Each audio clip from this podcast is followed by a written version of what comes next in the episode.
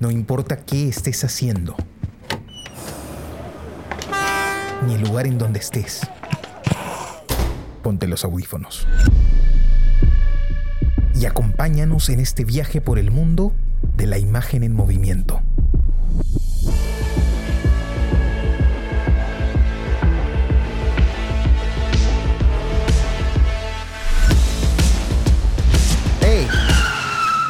¿Qué cine pasa?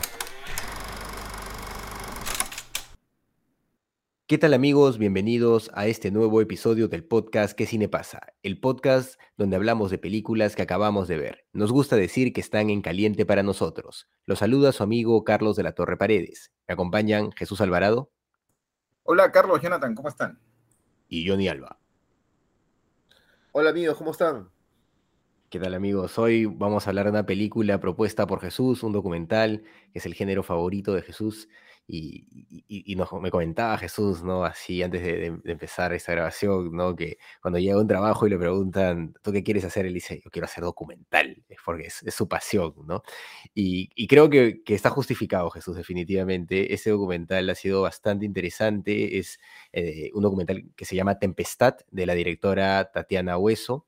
Eh, es un documental del 2016, es, una directora mexicana. Y y pues eh, ha sido una bonita sorpresa. Eh, Jesús la propuso la semana pasada, pero coméntanos Jesús, ¿por qué elegiste esta película? Em, bueno, claro, sí, es una de las películas que yo tenía ahí pendientes para, para el podcast, ¿no? Este, digamos, siempre procuramos nosotros de alguna manera que las películas dialoguen entre sí, ¿no? Las que proponemos este, em, conversen, ¿no? Que haya como este, parentesco entre las cosas que vamos, proponiendo, ¿no? Pero, eh, pero bueno, a veces no ocurre. La semana pasada vimos una película de Scorsese y entonces, este, que, me gustó mucho además, eh, pero, pero me pareció una buena oportunidad como para dar un giro igual, ¿no? Y volver un poco hacia, eh, bueno, a lo que a mí particularmente me interesa un poco más y espero que a ustedes también este, les haya gustado, ¿no? Que es, el, que es el documental. En este caso es un... Bueno, ya hemos hablado en varias ocasiones aquí en el podcast de que igual las, las digamos, eh, las etiquetas que se le ponen a, las obras son como artificiales, ¿no? Porque realmente no es que una obra sea algo y solamente algo, no se puede decir que que algo sea solo documental o que algo sea solo ficción necesariamente, ¿no? Son más bien como, em, como límites académicos que, le permiten a que les permiten a las personas que se acercan al cine eh, clasificarlo, entenderlo, este, encapsularlo y, y, bueno, comercializarlo también cuando, cuando es necesario, ¿no? Este, pero eh, eh, creo que de repente este, esta película se podría entender como una suerte de híbrido dentro del documental, ¿no? Creo que es evidente que es un documental, este, aunque podría no serlo, podría ser un falso documental también, si es que nos ponemos este, bastante quijillosos, pero bueno, es un documental. Eh, pero es un documental que no se puede definir con mucha facilidad, ¿no? Porque está entre, eh, entre el documental narrativo, que tiene mucho de narrativo, ¿no? Este, eh, entre la denuncia, ¿no? Entre el documental de denuncia, que también es, es, un, como un rubro eh, o una suerte de subgénero específico dentro del documental. Hay muchos documentales que se dedican solo a eso. Y este tiene algo de denuncia también, por supuesto, o tiene mucho de denuncia. Eh, y, y, tiene bastante también de película de ensayo, ¿no? porque no se queda solo en el contenido ni en la información que quiere transmitir, ni en la emoción que quiere transmitir, sino es que termina empleando el lenguaje cinematográfico eh, para, este, para formar parte de alguna manera de, ese mensaje, ¿no? Para construirlo. Bueno, es que en general también en el cine, en todas las artes, forma y fondo, pues son parte de lo mismo, ¿no? Es casi como, es, como indivisible, ¿no? Eh, van de la mano permanentemente, ¿no? Este, están de la mano permanentemente. No se pueden distinguir necesariamente, ¿no? Pero sí es cierto que hay un tipo, si hablamos de documentales de denuncia, por ejemplo, hay un tipo de documental de denuncia que es el clásico que podemos encontrar en Investigation Discovery, en este, eh, eh, o, documentales este, eh, de un perfil como más antropológico, ¿no? O, de perfiles distintos, ¿no? Este, o el típico documental del busto parlante, ¿no? Hablando frente a cámara y denunciando algo concretamente. Este, y un montón de entrevistas de personas denunciando y cosas así. Este, eh, pero aquí hay un esfuerzo extra por extrapolar eh, esa denuncia hacia la forma cinematográfica, ¿no? Eh, y eso es lo que me parece fundamental en este documental, ¿no? Ahora que recuerdo, em, este documental me lo recomiendan en el, en el máster de cine documental que, que, llevé a partir del proyecto que yo estaba haciendo, ¿no?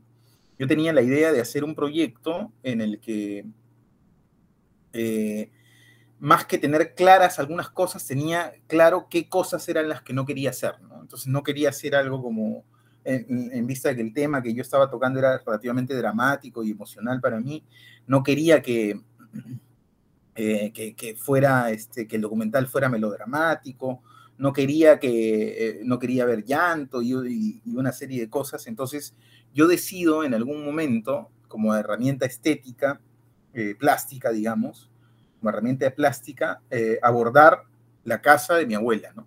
Pero abordar la casa de mi abuela, el espacio, ¿no? Este, habitar ese espacio con la cámara y explorarlo.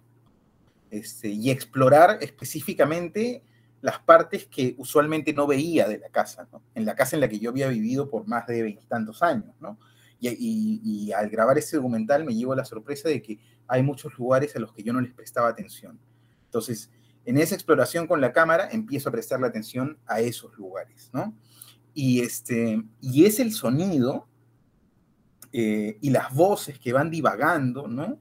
Y, este, y que son como una suerte de, de islas a las que, a las que este, vamos llegando a lo largo del documental, las que un poco te van hilando la narración y te van dando a entender de qué es de lo que estamos hablando. ¿no? Entonces tú ves en la práctica, no sé si has entendido eso, pero en la práctica o, este, o prácticamente lo que tú ves son primeros planos de lugares específicos de la casa y oyes, eh, en este caso, a mis hermanos y a mi padre. Eh, entonces, en una de las clases, hablando yo de mi proyecto, uno de los profesores o profesoras, no recuerdo bien, me, recomendó este documental, ¿no? Me dijo, tú tienes que ver Tempestad de Tatiana Hueso, ¿no? Que de alguna forma tiene eh, una intención, bueno, de la que ahora vamos a hablar, me cuentan a ver qué, qué, este, qué les ha parecido, y llega como a una misma decisión, por lo menos en una parte del documental, eh, llega como a una misma, siendo temas absolutamente distintos, siendo temas este, absolutamente alejados, llega como a eh, Tatiana Hueso como a la misma conclusión estética a la que yo llegué, ¿no? De alguna manera. Entonces, esto me eh, hace que este documental sea muy cercano a mí, más allá de que, o sea, si no, seguramente si es que yo lo hubiera visto sin todo este antecedente, también me hubiera golpeado mucho, ¿no? De hecho, yo lo vi y, y la primera vez que vi el documental me conmovió, ¿no? Eh, me conmovió de una forma brutal, es como, es, que, eh, eh, bueno, es de repente un poco canallesco decirlo, porque el tema, el tema que se trata es duro, pero como experiencia cinematográfica, el documental es exquisito, ¿no? Em, entonces, nada, bueno, vamos entrando un poco a, a, ver qué les pareció y vamos entrando en detalle con las cosas. A ver, yo, yo recién vi el documental este, ayer en la noche. Así que lo tengo recién aquí presente. Es un documental muy, muy fuerte de ver. Y sobre todo porque, este, a ver, miremos la sinopsis para que la gente que, para, ubicarnos, ¿no? El documental dura 105 minutos y es la historia de dos personajes, de Miriam Carvajal y de Adela Alvarado.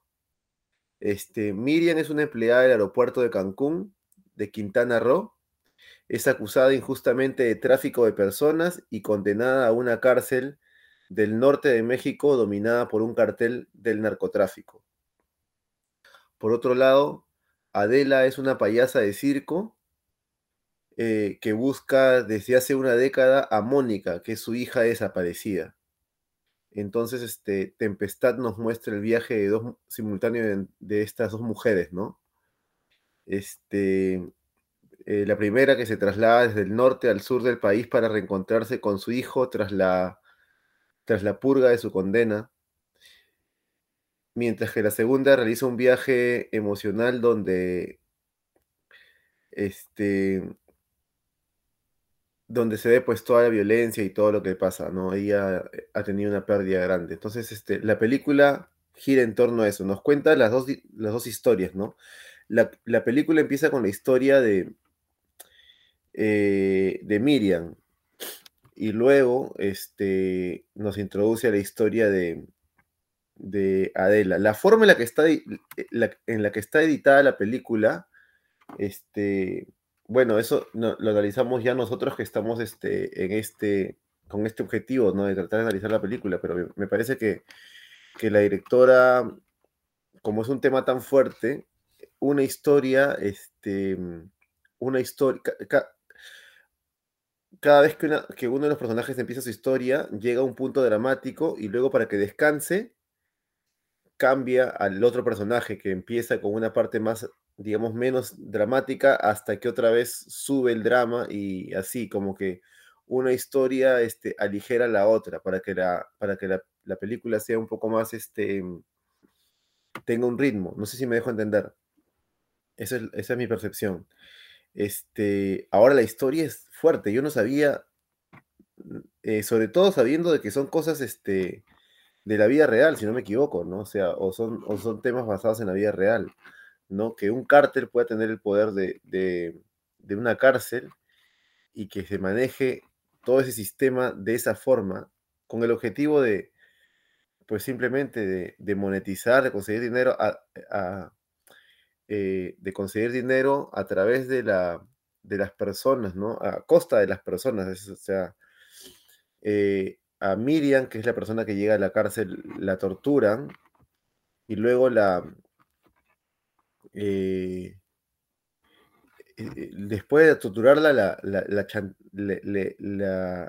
la, chantajean o, entonces le dicen que ella va a vivir en esa cárcel bien si es que ella hace un pago, ¿no? Si es que su familia hace un pago, averiguan quién es su familia, dónde vive su familia, tienen todos los datos eh, de, ella, lo que nos hace pensar de que la policía está coludida con el, con el, con el cártel, ¿no? Entonces, este, que México viva bajo un cártel. A mí me hacen cosas, eh, fuera de lo cinematográfico, que es algo de lo que me gustaría hablar, eh, yo hablo de la situación, porque te hace pensar en la situación en la que está el mundo, ¿no? Por ejemplo, yo actualmente vivo en Australia, y Australia es una, una realidad tan distinta. Eh, México es una realidad en esa situación, ¿no? Porque México también tiene otras realidades, por supuesto, ¿no? Pero en esa situación este, siendo vecino de Estados Unidos. Y sin embargo, Estados Unidos, de alguna forma, es responsable de la violencia en México, ¿no? Porque quien compra las drogas en, el mundo en mayor escala es Estados Unidos. Y quien, y quien lidera la prohibición en mayor escala es Estados Unidos, ¿no? Y esa prohibición de drogas es la, que genera toda esta violencia, ¿no? En el siglo XIX no había narcotraficantes, ¿no? En el siglo XIX no había prohibición. Eh, este, entonces, me da mucho que reflexionar. Yo siempre, yo siempre reflexiono mucho porque yo ahora que vivo en Australia, este, cuando veo, a los australianos, los australianos viven en una especie de... Australia es uno de los países que tiene el, sueldo más elevado del mundo, entonces la mayoría de personas en Australia, casi todos son burgueses. Todos tienen una, una buena, este, el, promedio de gente tiene una buena posición económica y el promedio de gente, tú, de cualquier colegio de aquí, ha viajado a Europa, ha ido a tal sitio, la mayoría ha viajado por todo el mundo y son personas en promedio, ¿no? En Perú, por ejemplo, este, en Perú vive como en, cápsulas, ¿no? En, Lima al menos, ¿no? Hay, hay, colegios donde la mayoría ha, tenido viajes al exterior, hay colegios donde nadie nunca en su vida ha salido de Lima, son cápsulas. En cambio, en Australia es como que todos viven un bienestar. Y cuando yo hablo con ellos a veces, siento que viven en una cápsula, como no se imaginan cómo es el mundo, ¿no? Eh, yo digo, el mundo no es así, no es así como Australia, el mundo es distinto, ¿no? Este, me gustaría mostrarles a ellos ese documental para que vean que estas cosas pasan, ¿no? Porque el nivel de violencia es tan bajo aquí y el nivel de bienestar económico es tan alto para ellos que ellos no tienen idea. Por ejemplo, yo, yo como inmigrante, eh, tengo que pagar algunas cosas que ellos no pagan, ¿no? Y tengo que pagar impuestos que ellos no pagan. O sea, ellos incluso tienen más bienestar económico que un inmigrante. O sea, olvídate, ¿no? Eh, durante la pandemia, este, durante la pandemia ellos le dieron este prácticamente un sueldo está eh, un amigo que, que obtuvo la ciudadanía me contó que recibió ese año de pandemia como 30 mil dólares para poder subsistir durante el año. Claro, ellos ganan el doble del año, ¿no? O sea, imagínate en comparación con países este, como México, Australia, México, Perú. Me hizo pensar eso porque México está al lado de un país que también tiene el nivel de bienestar alto. Y que yo creo que ese país que tiene ese nivel de bienestar alto genera esa violencia en el país de al lado, ¿no? Porque son los que compran las drogas y, ¿no? Entonces, tanta ironía eh, eh, en, en esta situación que veo, ¿no? Ahora con gente con tan mala suerte, digamos, de alguna forma, ¿no? Porque nacen en, ciertas situaciones, este, o les pasan cosas que no todo el mundo les pasa, mucho que pensar. Eh, y después lo cinematográfico, ¿no? La forma en la que Tatiana se llama, Tatiana Hueso, este, cuenta esa historia, y cuando termina la película veo todos los involucrados en el proceso de, de cuando veo los créditos, ¿no? el director de fotografía, eh, la producción, el, mismo, eh, me parece que es otra persona la que lo edita. Yo imagino que lo edita al lado de la, directora, ¿no? Eh, ¿no? imagino que sea un trabajo tan separado de la visión que tiene la directora, ¿no? Pero para no extenderme y para poder darle paso a Carlos, pues cinematográficamente es muy potente, ¿no? Porque usa muchos elementos que potencia la historia, ¿no? En la edición, en, el personaje este, que es el payaso, el, payaso que es tan fuerte, ¿no? Eh, en sí mismo, ¿no? Y todo este mundo que es el circo, eh, narrado de una forma, eh, los planos que hace de, de, las niñas cuando se empiezan a aprender el mundo este del circo, me parece muy potentes, ¿no? Porque esa inocencia, esa claridad en el arte que practican es, es un contraste muy fuerte a lo que está contando y a lo que está pasando en general en todo el documental, ¿no? Y eso dramatiza la historia, pero sin convertirla en melodrama, como dice Jesús, ¿no? hace que, que contar algo tan, tan fuerte sea de una forma muy elegante, ¿no? Eh, bueno, y creo que podemos seguir hablando de otras cosas más adelante, pero quisiera darle el pase a Carlitos a ver qué, qué nos dice, que, cuál fue su experiencia, ¿no? Mm, ha sido una experiencia muy interesante. De hecho, Jesús comentaba, ¿no? Que, que no ha sido un falso documental. Yo, yo en algún momento lo pensé, ¿no? Dije, oye, esto tal vez eh, sea un falso documental por, porque la, narración funcionaba muy bien, ¿no? O sea, conectaba todo muy bien. Eh, y, porque funcionaba también con la propuesta estética eh, del viaje, ¿no? Tatiana tiene una propuesta interesante al momento en el que decide recorrer o, eso es lo que me pareció, es lo que sentí, que recorría los mismos pasos que recorre Miriam cuando sale de la cárcel, ¿no? Hasta volver a, su casa en la playa, ¿no? Eh, claro, en el caso de Adela se llama, ¿verdad? La, payaso. Eh, en el caso de ella, aborda la familia, entra a, su intimidad de alguna forma, incluso hay, un momento en donde las graba simplemente conversando y ellas eh, eh, se terminan soltando, ¿no? Se terminan soltando y ya, acostumbradas a tener las cámaras encima, es un momento bastante interesante.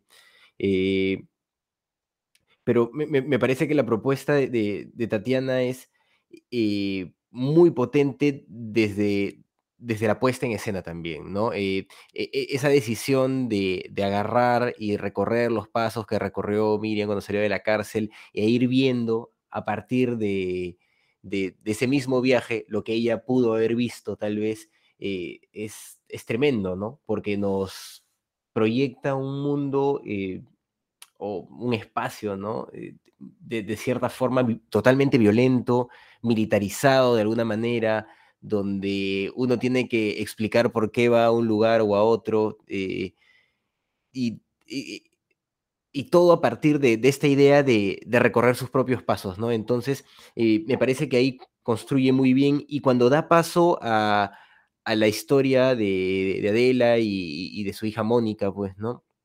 Eh, lo, da de una forma muy natural, ¿no? Parece que hubiera pasado por ahí, parece que, el bus hubiera de alguna forma pasado por ahí y de repente se queda un rato a ver a, esta familia de, que trabaja en el circo y, se encanta por alguna razón y se queda viendo lo que está pasando y se entera de este drama que están viviendo, ¿no? Y, de alguna forma eh, conecta con, con, lo que está viviendo Miriam porque ambas son víctimas de, del sistema, ¿no?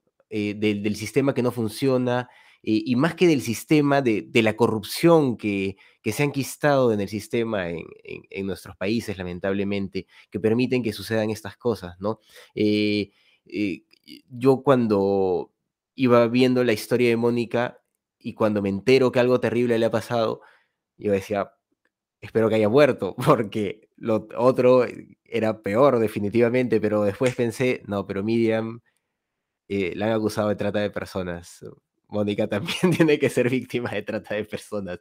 Y efectivamente, carajo, era víctima de trata de personas y, la verdad es que eh, es, es, algo terrible, ¿no? Porque eh, es increíble que hoy en día, en el siglo XXI, podamos, mira, si fuera una, una ficción, ¿no? Así fuera un documental ficticio, que pudiéramos seguir imaginando estas circunstancias, ¿no?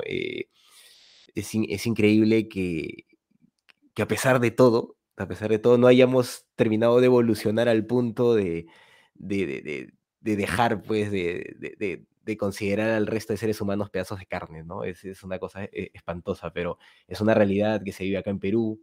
Eh, ¿Quién no recuerda esas épocas en, los 90? Eh, cuando secuestraban niños, ¿no? Yo, yo, yo, sé de muchas historias de, padres que han buscado a sus hijos por muchos años y, es algo que, pasa en, en, países en donde la corrupción se ha disparado, en donde em, ya, ya este, la autoridad pues ya no representa nada más que, que delincuentes, ¿no? Y, y de alguna forma eh, eso sucede, ¿no? A esta gente, eh, en los dos casos, a estos dos personajes, eh, se encuentran en circunstancias azarosas que no tienen nada que ver, que ellas no han fomentado de ninguna manera, y simplemente son víctimas de, toda esta porquería, ¿no? De, que se necesitan cuotas de alguna manera.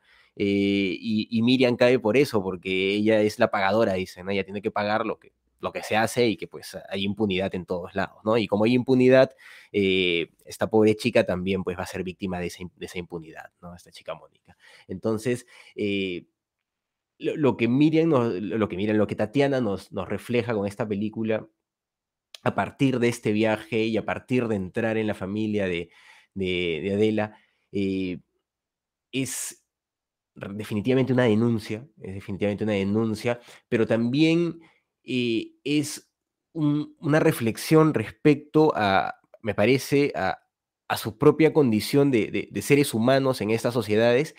Y ella, de hecho, lo lleva un poco para su lado de mujer también, ¿no? El lado de género termina siendo importante en, esta película, pero más allá de eso, creo que, refleja eh, cómo la condición humana se puede degradar completamente eh, debido a, a, la corrupción, ¿no? A la, corrupción en los sistemas y, lo puede demostrar. Y bueno, e, el, tema de mujer también es interesante porque eh, me parece que, lo trabaja muy bien, ¿no? Eh, eh, utiliza básicamente tomas femeninas o, de mujeres, ¿no? Básicamente es lo, que toma. Hay alguno que otro por ahí varón, pero básicamente son, son tomas de mujeres y, y de alguna manera sientes permanentemente que todas están sufriendo algo, ¿no? Es, curioso, o sea, en, todos los rostros, algo en la de las niñas, tal vez, eh, que, que, llegas a comprometerte un poco con, la familia, eh, sientes que, hay un miedo, ¿no? Hay algo eh, que, no anda bien en, todos lados, en todo momento, ¿no? yo tenía esa sensación a lo largo de la película, tal vez por esta onda de, militarizar todo que, que nos muestra, ¿no? Claro, mira, yo me quedé pensando en esto que decías, que realmente es, es, este, atroz, ¿no? El hecho de que en un, en un sistema esté tan podrido, pero tan podrido que para justificar crímenes haya que hacer pagar a gente inocente, ¿no? Porque eso es, este, eh, pues, absolutamente canallesco y habla, por supuesto, no sé, no creo, México es una, es una, eh, lo decía creo bien Jonathan, es una sociedad que está absolutamente dominada, sometida por el narcotráfico, ¿no?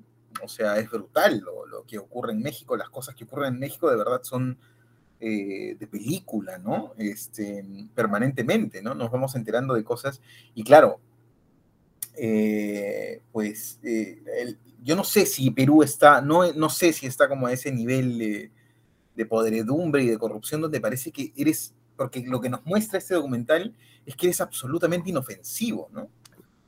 Claro, eres vulnerable, completamente vulnerable.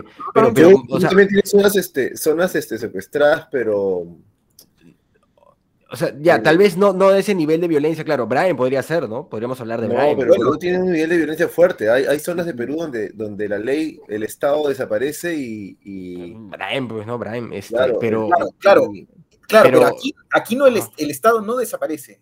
¿No? El Estado está. Con, fabula, con, con... con fabula, ¿no? Este, no, pero cuando el Estado desaparece, pero, también es una especie de cómplice. Pero no, pues, pero no estamos, no estamos tan lejos, ¿ah? O sea, mira, tú vas preso y tú sabes cómo es acá Jesús, o sea, tú tienes que tener plata para pagar tu cuarto, pagar tu colchón, pagar que no te violen, o sea, todo se paga, ¿no? De hecho, o sea, Igual todo yo, se paga. Por ejemplo, mira, yo, yo este, el caso, pero tiene que ver con el tema del narcotráfico, pero hace, me parece que en diciembre, cuando chaparon al hijo del Chapo Guzmán, en México y lo encarcelaron, ¿no?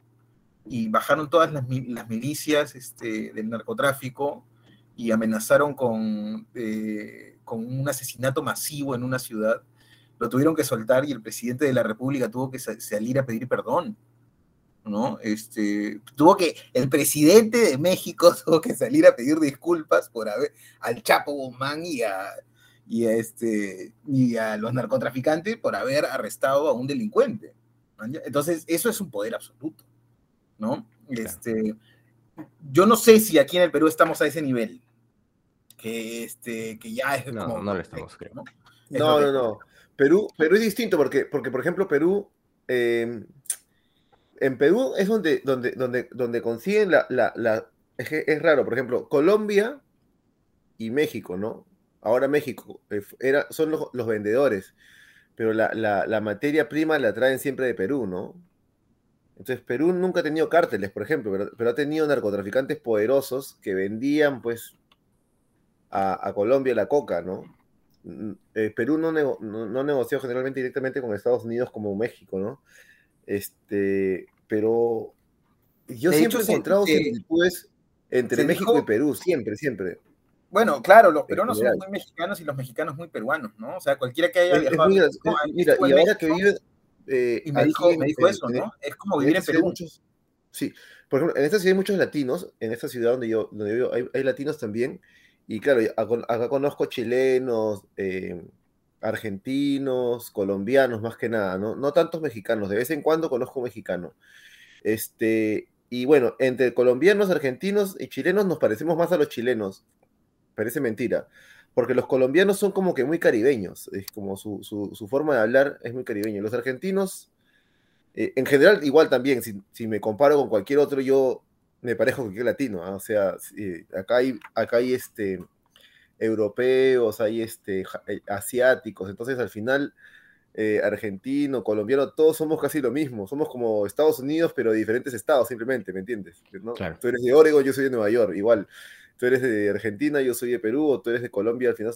Pero si tuviera que elegir. Pero ahora, con México, con México sí nos parecimos mucho más que con los demás. Eh, yo siempre me he dado cuenta nos parecemos mucho más que, que. Y estaba leyendo un artículo de José Antonio del, del Busto sobre, sobre Pizarro. Él tiene un buen libro sobre Pizarro también que me gustaría leer, que no, que no tengo cómo conseguirlo acá. Este, y la forma en la que nos conquistaron la historia y todo con México es casi una calca, ¿no? Eh, mm. Los dos lugares tuvimos imperios fuertes, los dos caímos de forma extraña ante, ante, ante, ante España. Claro que con, con, España Pizarro copió un poco lo que pasó en México, ¿no? En la estrategia y todo. Pero en general, ¿no? Y, y tenemos casi la, misma personalidad, ¿no? La, mezcla de indio, me, me, refiero en idiosincrasia, ¿no? Porque en Perú hay como todas las razas, ¿no? Hay gente muy blanca, pero, pero inconscientemente tenemos esa mezcla entre indio y, occidental, ¿no? Eh, si tú viajas a cualquier lado del Perú, este, la religión está mezclada, ¿no? La Virgen de Chapi, qué sé yo, esas cosas, ¿no? Igual es en México, ¿no? Y, el grado de corrupción que hay en los dos países es increíble, ¿no? Es, es, es, tremendo, ¿no? Vivimos en esa corrupción, ¿no? Y tenemos ciudades muy grandes que, que en lugares como este no se imaginan lo grande que es Lima o lo grande que es Ciudad de México, y tenemos lugares como ese, ¿no? Como las cárceles, como la otra cara de la moneda, ¿no? Hay, barrios como Miraflores, que Miraflores, por ejemplo, no tiene nada que envidiarle a, cualquier suburbio de aquí a Australia, ¿no? La diferencia es que aquí en Australia todos los suburbios son como Miraflores, ¿no? En cambio, en Perú hay un Miraflores, pero después el resto de Lima es, es distinto, ¿no? Es, entonces, eh, hay mucho que pensar en general.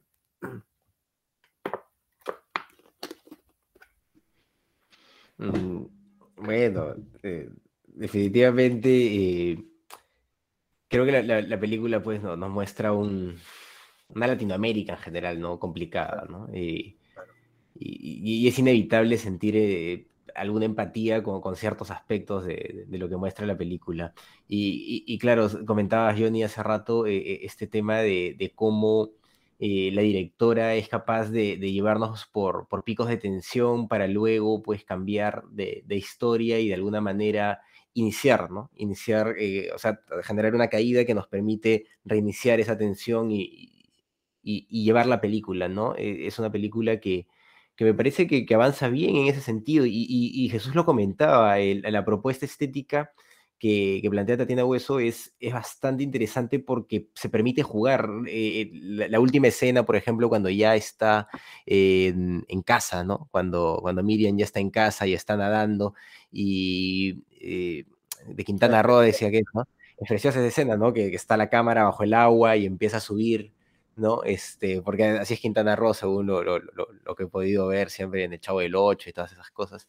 Este, tiene, estas cuevas subterráneas, ¿no? Eh, ah, o sea, es, es, es, eh, es, Acapulco, pues, ¿no? Es Acapulco. ah, no sabía. No sé, Acapulco, Cancún, no sé una de esas dos es. Pero Quintana Roo es una zona que tiene zonas arqueológicas y tiene estos, este, estas cuevas subterráneas inundadas. México es muy, muy variopinto, ¿ah? México tiene una geografía alucinante, sí. Claro, e, ella eh, está en ese momento y, es una de Tomasa, ¿no? Eh, y, creo que eso se ve a lo largo de, la película también. Eh, hay un momento que, es justo previo, que, ella se enfoca pues en, unas ramas, ¿no? Que también, más allá de que sea parte del, escenario, del ambiente, el hecho de, haber prestado atención a eso y, plantearlo de esa manera, creo que contribuye, ¿no? Contribuye a, las sensaciones que nos viene generando el documental y, por eso también es muy potente, ¿no? O sea, no es solamente la narración de, estas cosas terribles que han estado pasando y, podernos introducir con la familia, ¿no? Sino también es esta propuesta estética que de, alguna forma acompaña esa narración y que nos hace... Eh, conectar emocionalmente, ¿no? O sea, eh, la imagen nos, conecta y, la narración nos, eh, nos golpea, ¿no? De, alguna forma. Y creo que, que, lo logra bien. Eh, no, no, no, sé qué. Ah, eh, ah, otra cosa interesante también de la película es este el tratamiento del sonido, ¿no? Sí, sí. Este, fuera el tratamiento del sonido y la música, ¿no? La música me parece que está muy bien este, premeditada, ¿no? En el montaje, este, los momentos en, en, que aparece la música y el tipo de música, ¿no? Esos violines me recuerda tanto el Perú también, ¿no? Aunque son distintos este, los estilos musicales, pero me recuerda. Este, yo sentía que estaba viendo un documental peruano. Muchas, muchas imágenes, ¿no? Los mercados, ciertas calles. El, viaje de, ella de Rehueso me recuerda a un poco a, algunas carreteras que hay ahí en,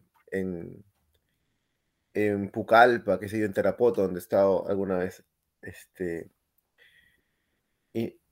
pero me parece que el, tratamiento cinematográfico está muy, muy bien pensado. Se ve un director atrás, ¿no? Un director, una directora en este caso, ¿no? Este, con bastante, con bastante oficio, ¿no? Con bastante con bastante arte ahí. Eso es lo que, lo que me, me suscita la película. Ahora, yo todo el tiempo no podía creer que ese tipo de violencia, o sea, que ese tipo de cosas le pasaba a gente común y corriente, ¿no? O sea, y aparte tanta suerte, ¿no? depende el, el, el, el, lugar donde, donde o el, el, el, grupo social al que pertenece, la clase social a la que perteneces, este, tu suerte en cierta forma, ¿no? O sea, y eso lo No, no, no, ni eso. Ella, ella era, era funcionaria pública, inmigraciones, no, no vivía mal, su familia pudo contribuir dos mil dólares mensuales, o sea, además de los cinco mil dólares que dio al principio, ¿no? No es que no, no tuviera plata, ¿no?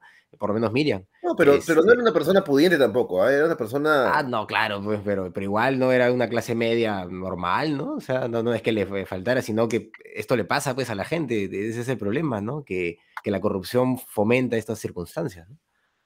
Pero igual no tenemos, no, no, no me queda claro si ella tenía plata o no. Ella era una funcionaria de un, de un, un lugar, era como trabajar, no sé, en, en LAN Perú, recibes un No, que- que sueldo. creo que no, no tener plata. No tener plata es más o menos, este, creo, como, como nosotros o como estaremos nosotros Sí. en alguna circunstancia, ¿no? Mientras trabajas, Claro, tienes Pues, no, no falta, puedes ¿no? ahorrar algo. Si dejas de trabajar, te vas al diablo. Pero si hay una emergencia, pues echas de mano a lo que hay, ¿no? Prestas. Claro, la familia eh, ha, dado ha podido, ¿no? Porque sabía que, eh, pero claro, sí hay gente que, que es realmente, mm, que está en una condición más vulnerable que, que ella, ¿no? Pero dentro de la lógica de, dentro de la lógica que teje, pues, eh, la organización criminal, sea quien está promoviendo, este, sea quien está promoviendo eso, ¿no? Eh, entonces, bueno, le tocó a ella, pudo haber sido el compañero de al lado, ¿no? Eh, porque no, no la escogen tanto por su estatus económico, sino más bien por su rol, ¿no? Es como el chivo expiatorio perfecto, Por el rol que ella juega, pues es perfecta como para conformar una organización criminal este, de esas características, ¿no? Este, claro, y bueno, hay varias cosas del documental que me parecen, pucha, eh, que, que son muy interesantes, ¿no? Lo primero diría que eh, siempre hay un ánimo en el documentalista tiene que haber un ánimo eh, de exploración, ¿no? Tiene que haber como una curiosidad innata con respecto a lo que le ocurre eh, al otro, ¿no? Eh, con respecto a lo que el otro tiene que decir, en el contexto que sea, ¿no? Más allá del tema, que obviamente el tema nos arrastra porque el tema es brutal, pues, ¿no? Entonces llama la atención y jala absolutamente, pero... pero claro, en el, en el documental y en el documentalista tiene que existir esa vocación de, de, de querer entender, ¿no? De, de, construir una empatía y de generar un vínculo de confianza, que es algo de lo que no se habla mucho en el cine, pero que es fundamental en el cine, porque siempre estamos conectados al tipo de cámara, esto, al lenguaje, a los planos, como a cosas más este, artísticas, técnicas en algunos casos, narrativas en algunos casos, pero en el cine en su conjunto, en general también en los platós gigantes de cine también tiene que construirse vínculos de confianza, pero en el cine documental con mucho más razón, eh, porque es gente de verdad, ¿no? Que no está preparada para, eh, que no ha sido entrenada para enfrentarse a, a, un equipo de rodaje, a una cámara, que de repente ni siquiera se atrevió nunca a tomarse fotos con el celular o no tuvo la oportunidad eh, o que quizá no publica cosas en redes, que no está acostumbrada a cierto nivel de exposición,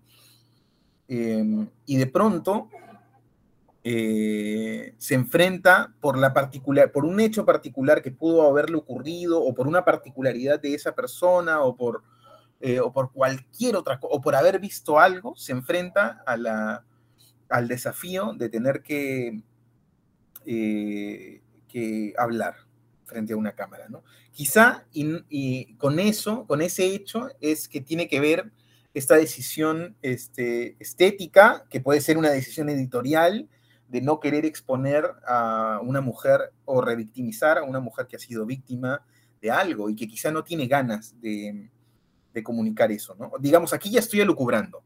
Me estoy poniendo en el papel de Tatiana Hueso tratando de contar una historia de una persona que quizá no quiere poner el rostro frente a la... que está dispuesta a dar su voz, pero que no quiere poner el rostro, que no quiere ponerle el rostro a esa voz, ¿no? ¿Cómo abordas como documentalista, eh, como cineasta, cuyo, cuya herramienta fundamental o, una de las herramientas fundamentales es la imagen, ¿cómo abordas eso?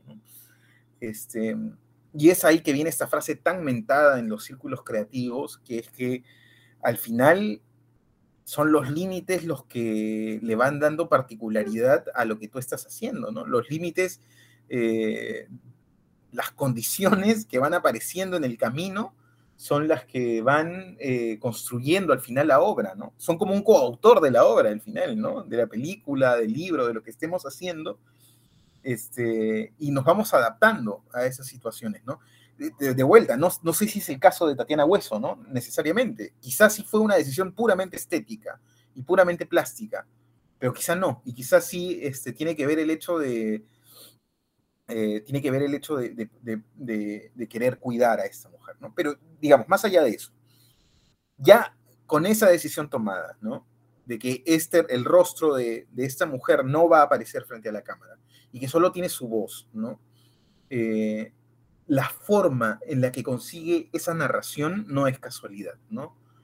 Para que una persona que no conoces necesariamente, también estoy pensando en, una situación lógica de un documentalista, ¿no? Que no conoce necesariamente a sus personajes. A veces sí, pero a veces tú vas en busca de, determinada historia y no conoces a los personajes y los vas encontrando en el camino. Y tienes que construir un, vínculo de confianza que sea humano, que sea certero, este, que le sirva al documental, por supuesto, pero que no sea maniqueo, ¿no? O sea, que, que, que que no sea solo usar y desechar eh, a otro ser humano, sino que sea convivir con él, compartir con él y en ese proceso construir algo juntos. Eh, entonces, todo lo que hay que conversar con una persona que ha pasado por situaciones como esas, para que para lograr todas esas, pequeñas perlas que salen a lo largo de la película, esa forma tan natural que tiene Miriam de contar determinadas cosas, este, primero de recordarlas, que ya debe ser atroz en una situación como en la que está ella, ¿no? Em, y que es otro rol fundamental del, del, documentalista, ¿no? que es activar la memoria. ¿no?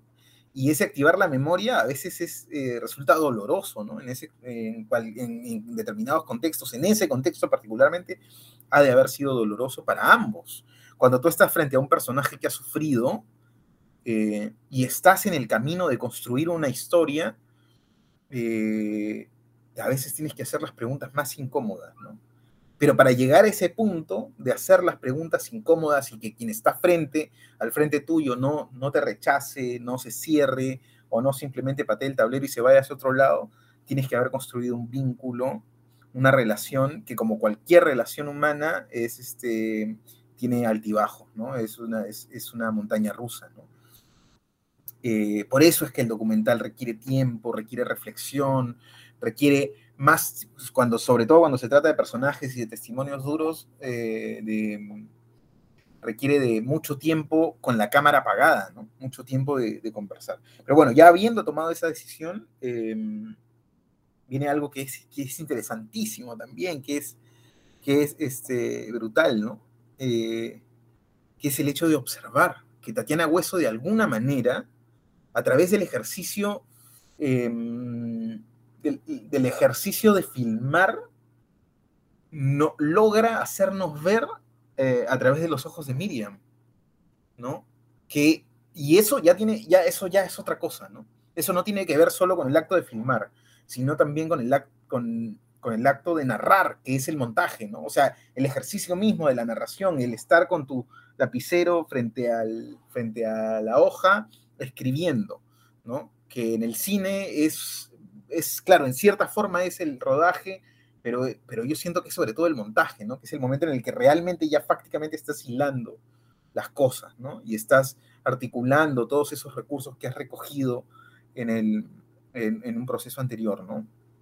Eh, entonces digo esto porque en determinado momento yo sentía, primero que estas personas que filmaba Tatiana Hueso, en esos lugares eh, de alguna manera eran las personas eh, quienes se embebían de esta voz, ¿no? Como si esta voz fuera la voz de estas personas, ¿no? Como si fueran estas personas quienes eh, habrían sufrido eso, ¿no? Y ahí es que cómo somos los espectadores, cómo es el ser humano en realidad tratando de encontrarle un sentido a las cosas, dándole vuelta a las cosas y topándonos con estas maravillas que parecen como que hackean el sistema, ¿no? Porque yo sentía como que estas personas eran la voz, pero también de alguna forma yo sentía que la cámara y lo que veía la cámara eran los ojos de Miriam, ¿no? Eh, y, esto, y esto se iba tejiendo y entrecruzando, ¿no? Bueno, y cuando de pronto aparece la otra historia, eh, pues es inevitable empezar a, generar relaciones, ¿no? Como espectador, ¿no? Y, el cineasta es perfectamente consciente de eso, ¿no? De que, de que está provocando en el espectador eh, vínculos, ¿no? entre unas cosas y otras.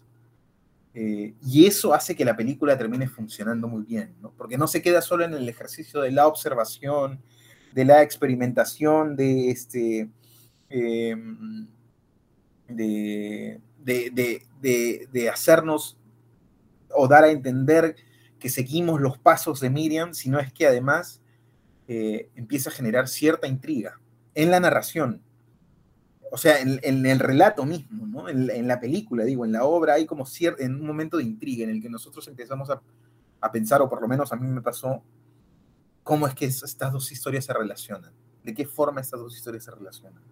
Y lo otro... Hay una parte, de, la, hay una parte de la película que yo no, no, me quedó tan claro, no sé si ustedes, porque lo vi ayer muy tarde, es la parte de Martín. No sé, si se, se recuerdan. Sí, claro, ¿qué tiene? Miriam lo ve morir. Lo que pasó ahí.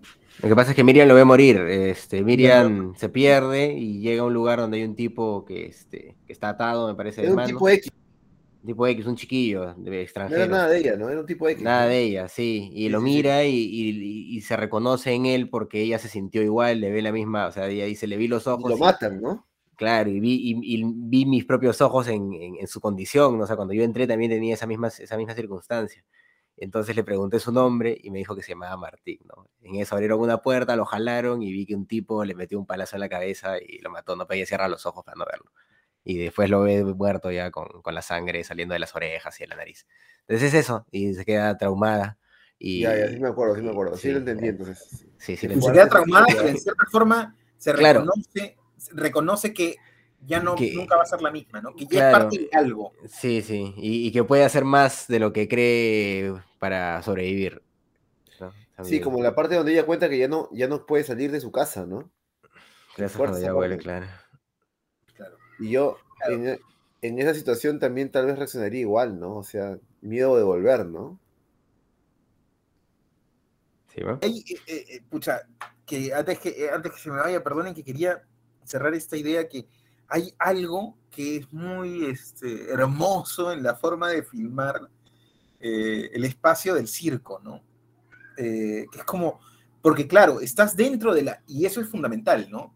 Que yo siempre, mi gran desafío con las narraciones, cuando yo narro, es salirme un poco del esquema clásico, este, eh, y que no parezcan como compartimientos estancos. ¿no? Ah, ya, como esta es la hora de la presentación, ¿no? Ya, terminamos la presentación, ya esta es la hora del conflicto, ¿no? Luego del conflicto, esta es la hora de la resolución. Salirme un poco de eso. No tan periodístico, pues, ¿no? Mm, no, no, no, sino que no se, yo diría más bien que no se sientan los hilos de la narración, ¿no? Que no sean como bloques, que, bloques que se van articulando, ¿no? Sino es que todo se va tejiendo y que en ese tejer este, todo vaya siendo muy orgánico y muy natural para el espectador. Eh, y me parece que en, en esta película funciona muy bien porque en el momento en el que, como ejemplo, ¿no? En el momento en el que nos acercamos al universo del circo, eh, no, hay muchas, eh, en, ese, en ese momento, desde la cámara de Tatiana Hueso, hay muchas cosas que están pasando. Ella nos está describiendo un espacio, ¿no? Eh, pero nos está describiendo un espacio con una intencionalidad y paralelamente nos está contando la historia del, bueno, de, esta mujer que está buscando a su hija, ¿no? Em, conseguir eso suena fácil, pero no es tan fácil en el, audiovisual, ¿no? Porque es que no es que solo vas siguiendo la historia, sino es que vas adentrándote en el universo, ¿no? vas formando parte de ese, de, de ese universo. Oye, de Jesús, ¿y tú crees que un documental como este sea, sea costoso de hacer? Eh, o sea, al- algo de- debe tener un nivel de costo, sobre todo porque me Ah, imagino viajado, que debe haber debe, los viajes y debe haber durado bastante tiempo, bastante tiempo de Mm. preproducción, de buscar personajes, de, bueno, cómo habrá nacido, ¿no? Porque si tú quizá nace a partir del tema, quizá a partir de los personajes, pero pasan muchas cosas en el medio que en el documental hacen que sea, que sea largo, ¿no? Por eso es que los documentales tardan tanto tiempo, ¿no? En, pero claro, desde una perspectiva logística, si lo comparas con una película de ficción, no, es mucho más barato, ¿no? Es mucho más barato, pero sí requiere, pues, que sea sostenible, ¿no? O sea, si fueran yo he visto, o sea, yo me, me quedé pensando en esta película, cómo la hicieron y todo, y al final de la película sale que ganaron algunos fondos también, ¿no? Sí, Tuvieron claro. apoyo un poco de la... Claro. Del, Claro. del- hay una fundación, este, Gabriel, eh, no recuerdo el nombre ahorita. Hay una fundación que es el nombre del, del- del- del director de fotografía de, de, la- de las películas de, de, de Buñuel, ¿no? ¿Cómo se llama? Gabriel Figueroa. Gabriel Ah, Figueroa. claro, Figueroa, claro. El gran, el gran este, cinematógrafo, ¿no? El director de fotografía. Claro. Claro, no, sí, de hecho, de alumno Ahora, de mira, pero es algo que, eh, por ejemplo,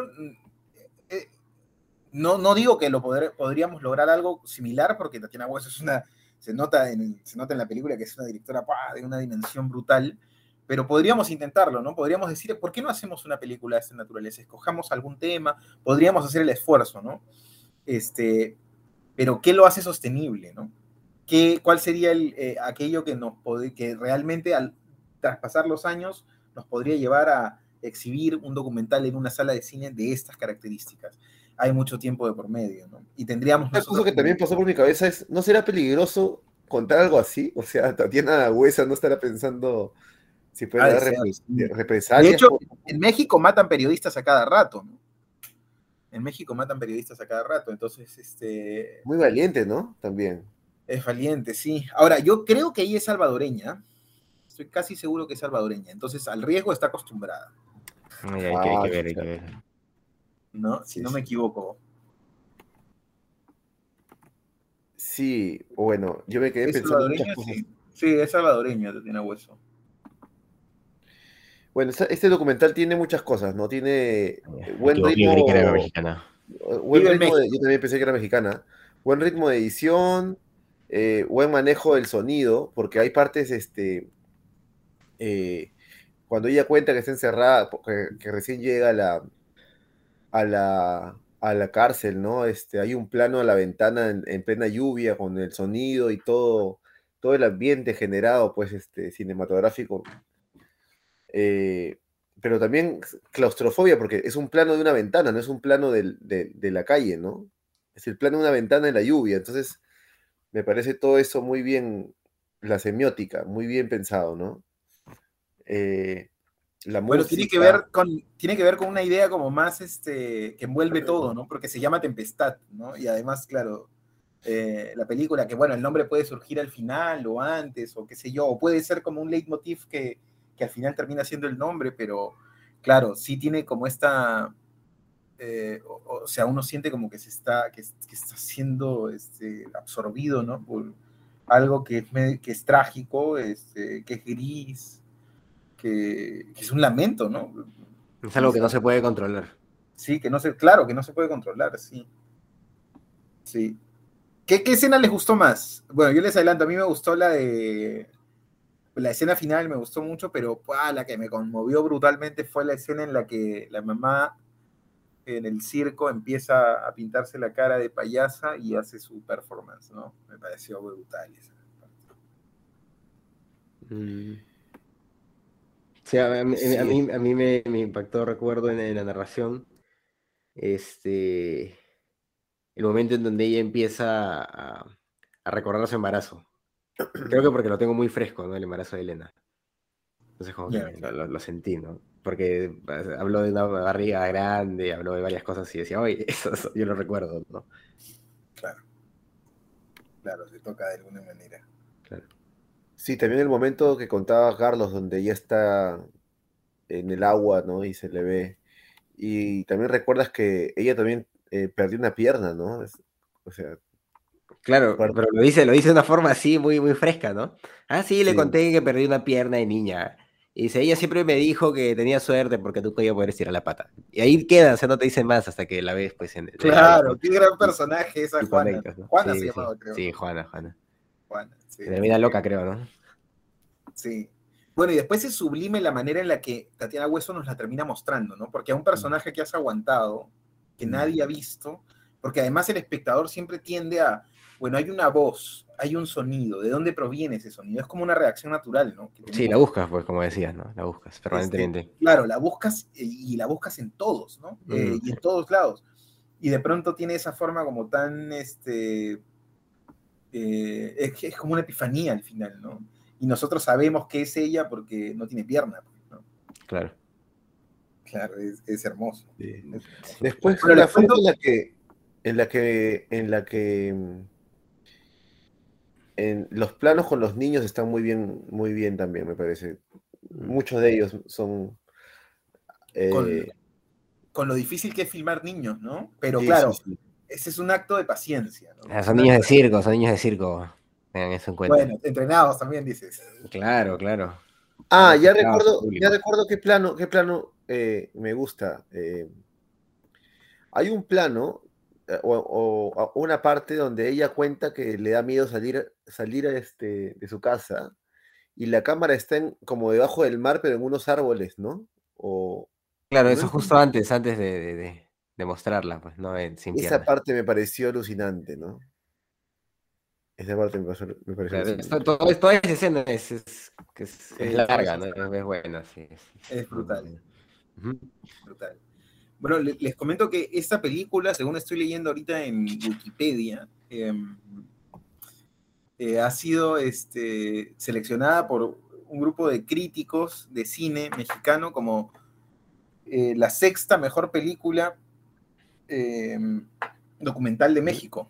O sea, no Sí, es bueno. poca cosa. Es buena, es buena. no es poca cosa, sí.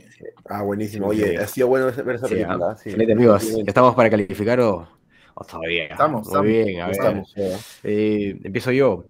Eh, bueno, ha sido una película que, que me ha gustado bastante, me ha llamado la atención. Siempre, pues, ese es un gusto poder encontrar eh, cine que, que, que te conmueva, ¿no? De alguna manera. Eh, creo que siem- siempre, lo- voy a defender esa posición de que el arte, su única función es eh, conmovernos de alguna forma, tocarnos emocional, espiritualmente, de alguna manera, ¿no? Y, y todo lo demás, todo lo que busca eh, imposición política o didáctica no funciona, ¿no? Y no debería estar tampoco, porque no, no, no tiene ningún, ninguna funcionalidad en, en el proceso artístico ni, ni en el arte en sí mismo, ¿no? Eh, creo que, la película eh, muestra muy, muy bien el, mensaje, o, no el mensaje, ¿no? Sino eh, lo, que la autora puede llegar a, a percibir y a sentir a partir de estas historias con las que se ha topado. Y su propuesta estética responde a esto, ¿no? Responde eh, de una forma interesante que, que hace comulgar dos estilos distintos también de, de- presentar estas historias, ¿no? Uno entrando en la familia y mostrándote rostros, eh, personificándolo de alguna manera para conmoverte a partir de eso también, mientras de la otra manera solamente utiliza estos primeros planos o, estos, este, o estas imágenes eh, que muchas veces son de luces eh, o, de formas que, que pueden entenderse a partir de la, de la narración, ¿no? Eh, también muchos paisajes, ¿no? Que van acompañando este viaje que, que recorre Tatiana al seguir los pasos de Miriam. Entonces, estas dos historias, estas do- dos formas de narrar comulgan y, y generan una propuesta bastante interesante. Eh, creo que es una película que, hay que ver definitivamente. Eh, yo en esta oportunidad le voy a poner mm, 8.5.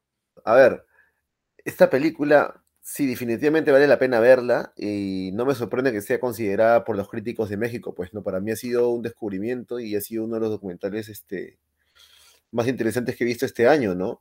Eh, creo que el aporte de Jesús de, proponer ese tipo de documentales es muy valioso porque, porque yo no tengo, eh, yo siempre he querido aprender más de los documentales y siempre veo que es un ejercicio no tan fácil de hacer, ¿no? Pareciera que fuera más fácil porque, claro, uno sale con la cámara y puede ya empezar a grabar eh, sin necesidad de tener una puesta en escena, una localidad, una escenografía o un equipo de técnicos, pues, este, más ambicioso, pero sin embargo, pues eso es lo que justamente hace que el documental sea tan difícil en el sentido de, poder construir algo que, que, tenga la misma potencia, incluso mayor que, una ficción, ¿no? Como esto, ¿no? Que yo por, momentos me pensaba, por momentos pensé si es que esto estaba construido o si es que esto era real, y pues claro, finalmente te das cuenta que es real, ¿no? Personajes como el payaso, eh, el, el, universo del circo, eh, que nos envuelve y que a la vez también esconde la tristeza real de la historia, ¿no? Eh, la película tiene eh, bastantes cosas cinematográficas que apuntar, ¿no? El, manejo, como ya, ya, lo había mencionado antes, pero eh, lo recalco, pues el, para mí la forma en la que está editada, la forma en la que viaja entre, entre una historia y otra, ¿no? Me recuerda al Padrino 2, cómo, cómo tiene dos historias y cómo maneja bien esas dos historias, este, haciendo que una eh, aligere el proceso dramático de la otra, ¿no? Después también el, manejo del sonido me, parece muy bien, muy bien trabajado. Y no hablo, no hablo de la música, ¿no? Sino del sonido en general, ¿no? Me parece que está muy bien manejado el sonido. Eh, otro aporte es la música, ¿no? Esos violines, ese, ese, esa esa sutileza con la que es este, con la que es este, ubicada en el montaje, ¿no? Me parece que, que, es un punto a favor de la película. Este, y bueno, y la directora, ¿no? La directora yo creo que es, eh, yo no he visto otros trabajos de ella, pero, pero me he quedado encantado. Y la historia en sí misma, ¿no? De, enterarte de que esas cosas pasan en la vida real, ese, nivel de crueldad, todo ese universo eh, pasa en la vida real, pues este, es algo que uno no lo cree, ¿no? Y, que, cosas como esas pasan no solamente en México, sino en, muchos lugares, ¿no? La ironía de que Estados Unidos, eh, Estados Unidos, yo creo que es el gran responsable de este tipo de cosas, ¿no? Como todo imperio, pues su sola, presencia genera, pues, este, un contraste de violencia de otro lado, ¿no? A la frontera. Entonces, esta película yo le pondría. Creo que le pongo un 8.5. Muy bien. Este. Sí, bueno, es una, película con la que yo tengo un vínculo muy especial, ¿no? Este, y que voy a seguir explorando en el tiempo porque. Eh, porque me alimenta desde una perspectiva este, narrativa, creativa, este, cinematográfica, ¿no? Eh, se parece, es una mezcla, un híbrido extraño que se parece mucho a lo que, a lo que, a lo que me gustaría hacer eh, en algún momento, ¿no? Este, eh, entonces hay mucha, mucha tela por cortar con respecto a esta película y además que nos deja reflexión permanente, ¿no? Que al final la película cumple, no sé si es su cometido, pero de alguna manera nos, nos plantea la problemática, ¿no? O sea, dejamos de hablar de la película y terminamos hablando de la, de la problemática social que, que, atraviesa la película, ¿no? Este, y eso también, por supuesto, es muy gratificante, ¿no? Eh, y eso habla de, lo bien construida que está la película para dejarle al espectador algo en la cabeza eh, sobre lo que reflexionar. Este, y además es muy emotiva, es muy emotiva. Eh, tiene como ese, esa, esa sinergia perfecta entre, entre todos estos elementos. A mí me, yo creo que en esta ocasión yo le voy a poner nueve. Muy bien, amigos, excelente. 2.8.5 y un 9. Ahí tengo que sacar la cuenta. Eh, ahora que elegir la película de la próxima semana. Por, si acaso, amigos del FBI, Johnny, Johnny no tiene nada contra Estados Unidos, solamente se deja llevar así. Ustedes saben. No, no, es que lo que pasa es que, eh, como vivo acá, no, no, no Estados Unidos en general, pero, pero es inevitable pensar, pues, este, o, o yo, yo lo pienso todo el tiempo viviendo aquí en, en Australia, este, la gente que vive a mi alrededor no tiene idea de que, o sea, acá ni siquiera les roban los celulares, entonces no tiene idea, ellos viven en una burbuja, ¿no? Es como, es como la es gente mundo. que vive en San Isidro, por ejemplo, ¿no? La gente que vive en San Ahí también les roban, Johnny, ahí también les roban. es, es como la gente que vive en San Isidro y nunca en su vida ha ido, no sé, eh, eh, a otros barrios, ¿no? Eh, a San Juan de Lurigancho, qué sé yo. a- También roban en San Isidro, poquito, pero roban. No, también. también roban en San Isidro, ¿no? No, pero yo me refiero a la gente que vive aquí, a donde, en donde yo vivo ahora, ¿no? Yo vivo, yo vivo en Australia ahora y, y ellos no, no tienen ni idea. Y entonces yo cuando veía esta película todo el tiempo pensaba en eso, ¿no? En- en que, en que el mundo está en variopinto, ¿no? Son como barrios, así como en, en- en Lima hay diferentes barrios, el- los países son como barrios también, ¿no? La gente Sí, que vive en Suiza, forma, por ¿no? ejemplo, Sí. vive en Suiza, todos son burgueses, todos. El- el- la clase media es mayor que los ricos y los pobres, ¿no? Es- Todos son burgueses en ese país. En, en Suiza, que es un- probablemente uno de los países más este, privilegiados del mundo, ¿no? Y lo comparas pues con zonas de México y dices, wow, ¿no? O África, o... No, de hecho, de hecho, el mundo está todavía en proceso, en proceso. Yo de- leía un libro de, de Diane. Fossey sobre, sobre, la, sobre el tráfico de eh, Diane Fossey que la asesinaron, ¿no? La, la, la, la e- etóloga que estudiaba los gorilas, ¿no? Y, y la violencia que había alrededor del tráfico de gorilas, ¿no? De, de, de los de los de los de las crías de los gorilas porque los llevaban a los circos y todo esto, ¿no? Este entonces ese tipo de cosas, ¿no? Bueno, hay que elegir la película de la próxima semana, Johnny. Ah, perdón, perdón, Y me estaba y yendo. me to- y- y me toca proponer a mí. final sobre la película, hombre. Y me toca proponer a mí. Hay un libro también de, no sé cómo se llama ese, ¿Quién, de este, este- este autor peruano, sobre, sobre la- el tráfico de madera, de oro y de petróleo en Perú, que es muy bueno. Eh, Déjame ver si, si encuentro el nombre para que lo... Y dice emocionado, le hago play hoy día, Johnny. Muy bien. Muy bien, amigos. Mientras Johnny busca el nombre, eh, vamos comentando qué película viene la próxima semana. Miren, a ver, me toca a mí y bueno, vamos a ir por un clásico esta vez. Eh, vamos a salir un poco así de, este, de tanta violencia. De- ¿Cuál sería la palabra? Eh, de tanta violencia sin sentido y vamos a entrar a la violencia geopolítica. Vamos con Full Metal Jacket de Stanley Kubrick. Oh, qué buena, man, qué buena. Esa sí la he visto. La he visto, está mal. Peliculón, peliculón. Película. Peliculón, sí, man. Muy bien, Johnny, ¿ti- ¿tienes el nombre del libro? Creo que se llama... Espérate, Déjame, déjame, dame solo, solo un minuto. Ay, pues, porque ya lo Johnny, ya encontré. ves. Ah, Ya ves, ya. de- No me bueno, ya ahora. creo que el próximo programa comentamos. Sí, Johnny, del próximo programa. El próximo programa se las paso, sí, sí, sí. No, Muy Mira, amigos. es un libro bacán, ¿ah? Hay una parte donde un, un limeño se va a la selva a vivir, o sea, un limeño normal que criollo, y, y- y se casa con, y se va a vivir a la selva y, y se mete a la tribu Achaninca. Y se casa con una Chaninca, bueno, no sé si era Chaninca o era una de esas tribus, este, y el loco se vuelve líder del grupo porque era bilingüe, ¿no? Habla las dos lenguas, ¿no? Ahora quiero caso. y se enfrenta, se enfrenta a los, a los madereros, creo, o algo así. Es, es- es- es material para una película. Bueno, el loco muere al final, ¿no? Interesante, interesante. qué, te- qué terrible. Ya, amigos. Ya, muy bien. Muy bien, amigos. Eso ha sido todo por esta oportunidad. Hemos sido sus amigos de ¿Qué Cine Pasa? Carlos de la Torre, Jesús Alvarado y Johnny Alba. Hasta una próxima. Nos vemos. Chao, chao. Gracias.